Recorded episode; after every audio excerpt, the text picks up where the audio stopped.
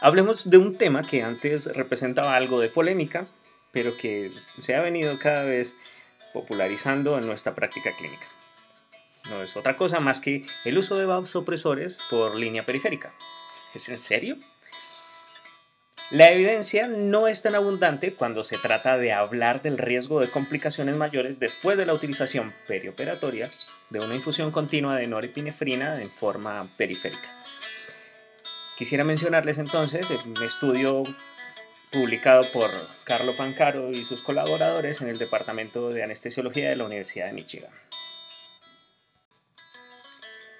La motivación para llevar a cabo este estudio en dos instituciones importantes de Holanda, con más de 14.000 pacientes durante un periodo de cuatro años, fue determinar si la administración periférica de norepinefrina diluida en solución salina a una concentración de 20 microgramos por cc en pacientes que requerían anestesia general, se encontraba asociado a necrosis cutánea explicada por una extravasación con la consecuente necesidad de manejo médico o manejo quirúrgico.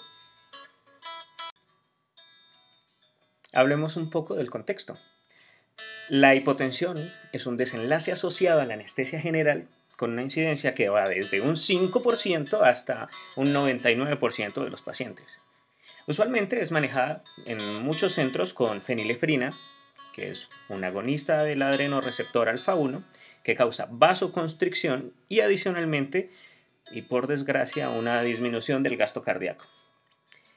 La etilefrina es otra opción empleada ampliamente que es una alfa agonista, pero al tiempo que actúa sobre el receptor alfa 1 también activa el receptor beta 1 generando vasoconstricción, toda vez que tiene un efecto inotrópico incrementa el gasto cardíaco elevando el volumen sistólico.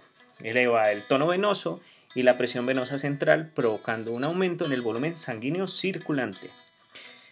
No obstante, se ha demostrado que puede deteriorar la perfusión uteroplacentaria y provocar relajación uterina. La contraparte, es decir, la utilización de norepinefrina, aunque comparte algunas de estas características, es agonista alfa 1 y beta 1, lo que incrementa la presión sistólica y diastólica y también la presión de pulso, lo que se ve reflejado en un impacto neto positivo sobre el gasto cardíaco y es 7 veces más potente que la fenilefrina probada en la arteria radial en cadáveres y hasta, oiganlo bien, 76 veces más potente cuando se probó en vivo en venas ajenas. El uso de norepinefrina diluida por vía periférica es común en el norte de Europa, pero en América no es tan popularizada, principalmente por el temor al daño cutáneo derivado de la vasoconstricción arterial y venosa. Volviendo un poco al estudio del Dr. Pancaro, para los pacientes evaluados se iniciaba una dosis de 0.01 a 0.02 microgramos minuto, la cual se titulaba hasta alcanzar la presión que ellos buscaban, llegando a tener infusiones de hasta 0.1 microgramos minuto y volúmenes de infusión que iban desde los 12 cc hasta los 15 cc hora. En cuatro años, solo 5 pacientes tuvieron una extravasación de norepinefrina, siendo el riesgo para extravasación de 1 a 8 por cada 10.000 pacientes. Adicionalmente, se estableció que el riesgo estimado de complicaciones fue de 0 a 2 por 10.000 pacientes, todas ellas menores, es decir, ni siquiera llegaban a generar algún tipo de eritema en la piel.